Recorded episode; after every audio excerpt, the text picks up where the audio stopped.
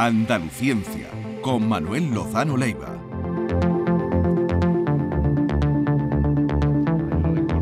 Manuel Lozano Leiva, buenos días. Hola, ¿qué tal? Buenos días. Bienvenido. Gracias. Hola, buenos días. ¿Has dado el paseo ya? Sí, pero yo me esperaba que iba a haber más nubes y posibilidad de lluvia, como han predicho, y no. Está un día espléndido. No trae paraguas ni nada, ¿no? No, pero era un poco pesimista. Sabía que no, que no iba a llover. Bueno, eh, con todo lo que se está oyendo, con esta guerra, eh, que entramos ya en el octavo día, de términos como armas nucleares, como energía nuclear, hemos pedido a, a Manuel Lozano Leiva que hoy nos explique a todos y a ustedes especialmente para que hablen con propiedad o sepan de qué hablamos, la diferencia que hay entre armas nucleares y energía nuclear. Vale. Eh, lo voy a explicar de la mejor manera que yo sé, que es eh, cómo funciona cada una de las cosas, cómo funciona una bomba atómica y cómo funciona una central nuclear.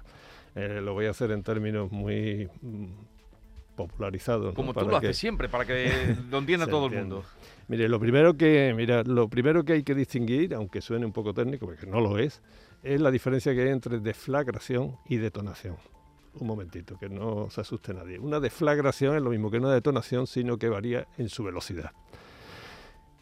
Una deflagración, los fuegos artificiales o la pólvora de una escopeta de caza. Una detonación, dinamita o goma 2 o cualquier otro. Diferencia aparte de la velocidad.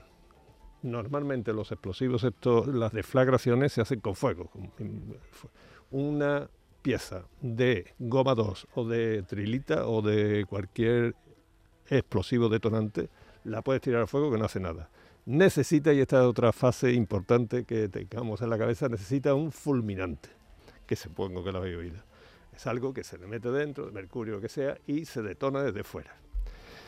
Si Eso tú cuando hemos visto, hemos visto, por ejemplo, películas de ETA, Claro. hemos visto esas gomas, ¿no? A las que se le mete algo dentro, Exactamente. que es el detonante, Ese es el y ese se activa a, a distancia, por ejemplo, se puede activar. En las películas del oeste, ¿os acordáis Sí, que sí, era sí, aquella también, palanca que la se palanca que impulsa? sí, O con un Entonces, móvil también. o. Con un móvil sí. hoy día ya de cualquier forma. Pero necesitan un fulminante, ¿vale? Un detonador, como tú decías. Muy bien. Ahora llegamos, ya tenemos dos fases, ¿no? El fulminante y el explosivo.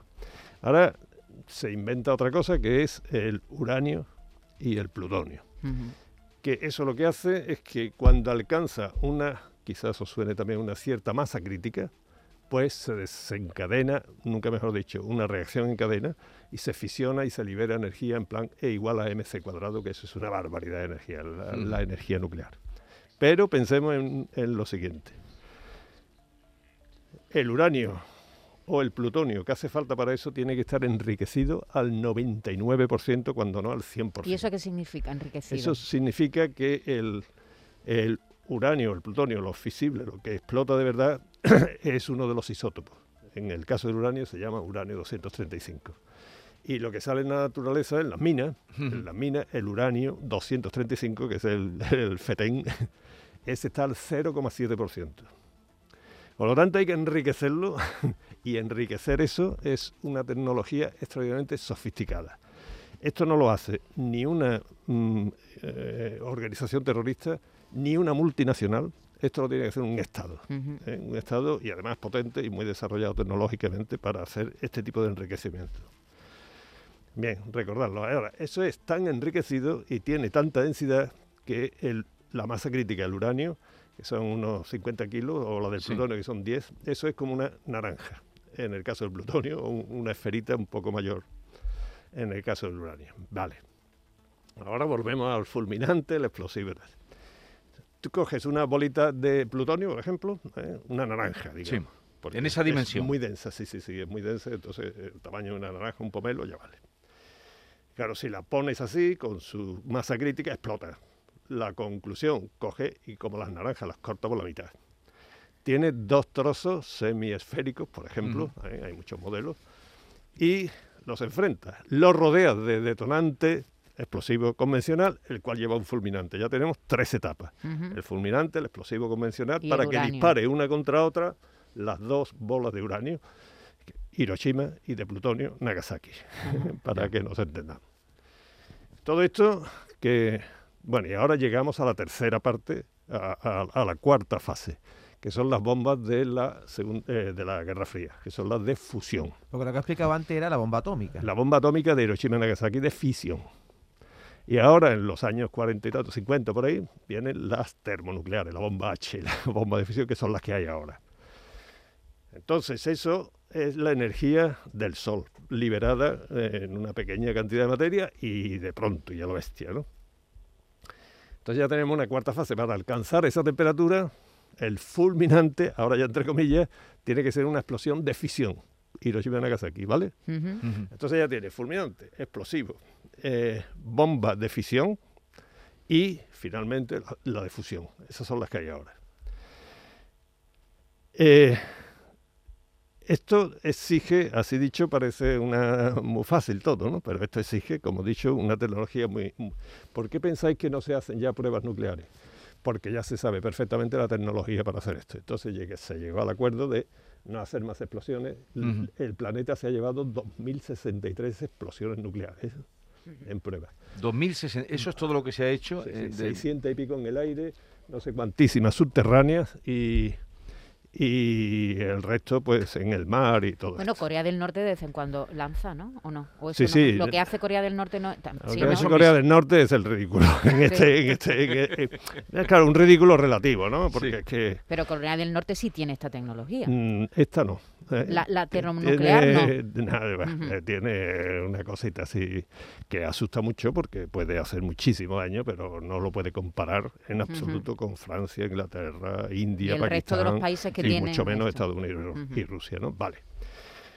Estas son las bombas termonucleares. La hora a lo que está dedicado todo es al vector, a colocarla, es decir, a lanzarla con una precisión de un metro. A las ojivas, que claro, a, los a los misiles, a, los submarinos, cómo se los cargan, en fin, todo este tipo de tecnología. Ya no hace falta que hagan pruebas nucleares porque ya saben perfectamente que funciona. Ahora vamos a ver cómo funciona una central nuclear, para que nos dejemos de demagogia y de sustos que hay por ahí. Pero antes de avanzar, como has hablado de, y nos has explicado muy bien, el plutonio con eh, la partición de la naranja, igualmente funciona el uranio también. El uranio y plutonio, sí, es lo mismo. Es lo mismo. Es lo mismo, ¿eh? es lo mismo salvo que, nada, muy, muy parecido. ¿eh? Y tenemos que tener también en cuenta una cosa, en lo de Hiroshima, que fue la de uranio, fue la barbaridad, digamos, la como quieras, ¿no? que esté justificado o no. La que no tuvo ninguna justificación fue unos días después en Nagasaki, ¿eh? porque eso ya sí que no se salió de todo. Aquello era simplemente para probar eh, si las de plutonio funcionaban también, ¿no? O sea, aquello fue un genocidio simplemente como un experimento, una barbaridad. Solo para aclarar, ¿la bomba nuclear eh, qué capacidad destructiva tendría? Uf, enorme. Es que eso hay un, rango. La termonuclear te refieres, la esta termonuclear, Eso hay, un rango, hay un rango enorme. La, mayor de todas fue la del SAR y la de Big John, los americanos, y eso, eso eran estremecedoras, eso llega a la explosión hasta la, hasta la estratosfera, ¿eh? o sea, es una cosa increíble. Pero si los rusos la sueltan en Ucrania, ¿eso a dónde llegaría? Eh, eso depende de dónde caiga. Si caiga, ah, el, hongo, o sea, la destrucción en superficie, desde luego entre depende de la potencia, porque eso ya hay una graduación de potencia enorme.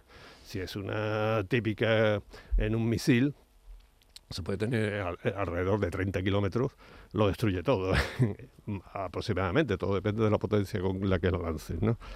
Y lo que ocurre es que al, no al otro día, ¿eh? sino en cuestión posiblemente de menos de media hora, eh, Rusia enterito puede quedar hecho un solar.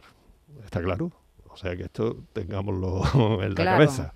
Que todas estas amenazas y todas estas chulerías que se están diciendo, eh, yo creo que son un poco, si se puede hablar en esos términos, lo que acabo de decir. Un solar por la réplica, dices tú. No, hombre, no, solar no, por la destrucción. Por el ataque que sufriría Rusia. O sea, Moscú la dejan hecha un solar ¿eh? de escombros en cuestión de minutos.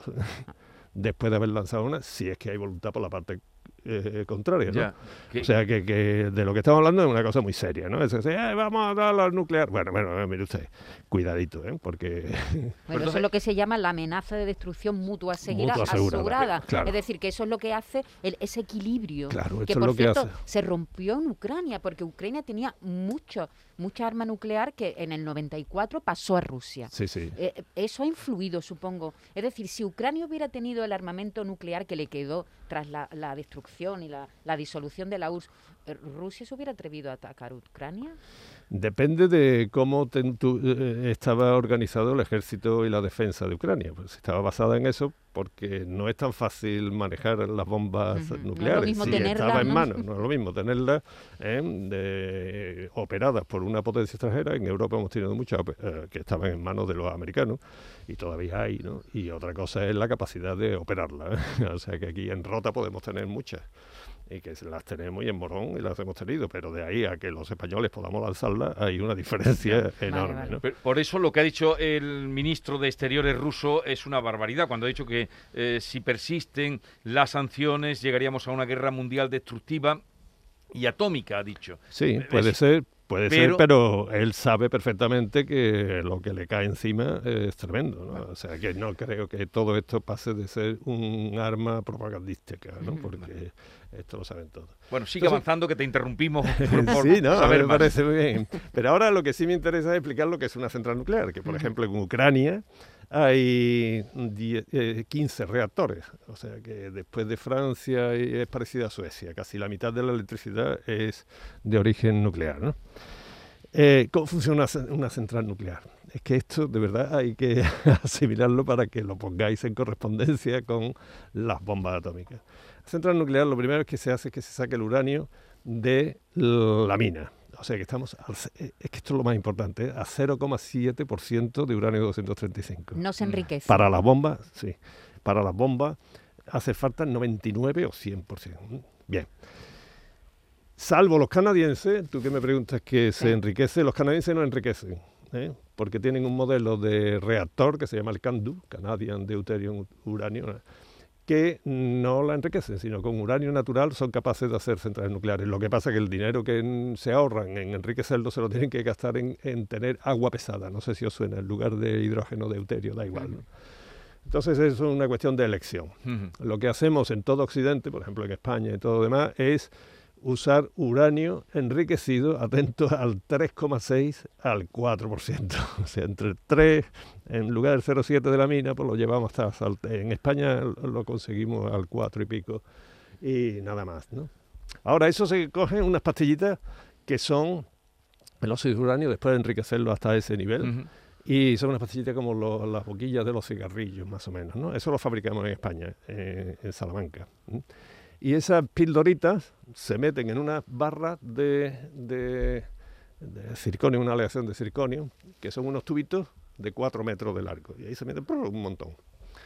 Se meten como en agua, ¿no? Ahora, un montón de esas se colocan agrupadas en lo que se llama un elemento combustible, que son unas 200 y pico, depende del modelo de central nuclear, 200 y pico eh, varillas de esas, llenas de pastillitas que las puedes coger con la mano. ¿eh? Yo, yo tengo nosotros allí en la fábrica exigimos que se pongan guantes, ¿no? De plastiquillo o algo para Tráetela un día. ¿Eh? Tráetela un ¿Va a traer aquí una pastilla de uranio? Tengo. Ah, ¿Por qué no? si dice que la puede coger con la mano, nos ponemos unos guantes. Sí, con unos guantes se puede coger con la mano perfectamente. Bueno. Entonces, con todas esas pastillitas se tiene un elemento combustible. Y con esos se hacen, uno, depende del modelo de la central, un montón de ellos se meten en una vasija de agua. Y eso ahí se desarrolla la reacción cadena. Y también hay unas barras de control que se llaman, que pueden caer por su peso, que son esponjitas de neutrones, que en, eh, cuanto cae, aquello se para. ¿no? ¿Qué tiene que ocurrir para que eh, haya un accidente nuclear? Como el de Chernóbil, por ejemplo. Por, eh, Chernóbil Fukushima, lo que sea. Ahora os lo explico. Pero lo que tenemos que tener en cuenta es que allí lo que hay es uranio enriquecido y además rodeado de todo imaginar que funde aquello por lo que sea, nunca se va a formar una naranja, una pelota de uranio puro para que explote. O sea mm. que no tiene sentido que explote. Bien, entonces eh, tú me preguntabas que, que eh, bueno, esto eh, lo que primero que hay que decir que ya a partir de ahí es una máquina térmica, es como una central de carbón, lo que hace eso es calentar agua y el agua ya hace vapor y el vapor mueve una turbina, la turbina es un alternador y el alternador a la red y ya está, esto parece muy sencillo y, y lo es. En, ¿Cómo puede fallar todo esto? Las centrales nucleares tienen un, problema, una circunstancia, y es que eh, le pasa como a los coches delante de un semáforo. Que tú, aunque ahora ya se paran ellos solos, ¿no? muchos de ellos, pero imagínate los coches tradicionales, pues tú el motor lo tienes que seguir refrigerando, ¿eh? porque si no se te funde y puede haber un problema. Entonces una central, un reactor nuclear eh, se detiene por las razones que sea, por ejemplo un terremoto, por ejemplo un incendio, yo si quiere ahora te hablo de Chernóbil y Fukushima, eh, se detiene y tú tienes que seguir refrigerándolo. Eh, produce muy poco, pero produce un 7% de su, del nominal, y eso es mucho, es como el motor de un coche. Ten cuidado porque es muy poco al ralentí, pero, pero, lo tienes que refrigerar. Y si te quedas sin agua de refrigeración, aquello puede fundir. Y si funde todo aquello, ¿qué es lo que pasa? Pues se, forma lo que se llama una pata de elefante. Estos, estos elementos combustibles de 4 metros, pues se funden por abajo, se queda sin agua y ahí lo que sí puede haber es una liberación de hidrógeno. Y el hidrógeno es explosivo. Y eso fue lo que ocurrió en Fukushima, que viste una explosión, esa explosión es de hidrógeno. El hidrógeno puede ser una deflagración, ya estamos otra vez, y claro, puede destruir, pero puede destruir el edificio civil, la parte civil, pero el edificio de contención no lo, no lo destruye. ¿no?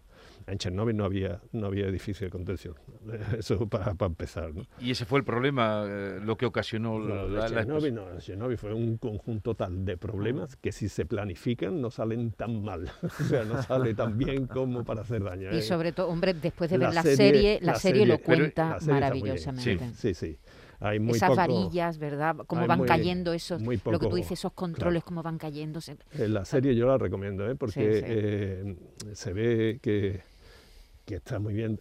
Hay algunos unas concesiones al drama ¿no? que, técnicamente no se corresponden, pero ah, eso ya sería estructura fina. La verdad es que sí explica. Hay otra película sobre Fukushima. No es tan buena como la serie de Chernobyl, pero también está bastante bien. Entonces, que por favor nadie piense que eh, una central, eh, eh, estamos hablando de una avioneta de, para fumigar o un cazabombardero, ¿no?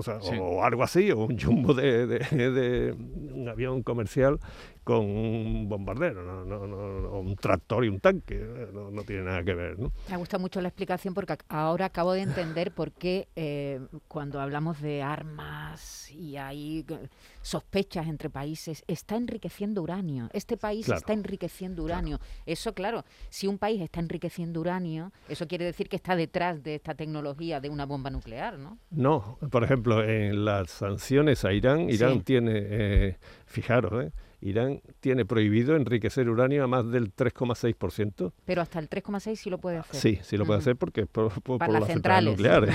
hasta el 3,6% y nada más que 300 kilos al año. En España, y vamos, recuerdo que yo era responsable, el director de eso, era eh, al 462, nuestro, estamos enriqueciendo al 462 y manejábamos 1.250 toneladas. No Manuel, pero ¿por qué, se permite a algunos países, Pakistán, India, países que son casi que tercermundistas, tener armas nucleares? ¿Y quién se lo va a impedir? Pues no sé, los demás países, ¿no? Los demás países ya hicieron el Tratado de No Proliferación, al cual estos dos no están suscritos, y si lo haces, lo haces. ¿eh? ¿Cualquier país puede tener armas nucleares? Sí, ahora atente a las consecuencias. ¿Vale? Pues, si tú, eh, cualquier país puede invadir a otro, como estamos viendo. Ahora atente a las consecuencias. Así que si hay un tratado internacional que ha firmado casi todo el mundo de no proliferación de armas nucleares, si un país eh, lo viola, pues ¿qué le vamos a hacer? Pues aplicarle las sanciones correspondientes.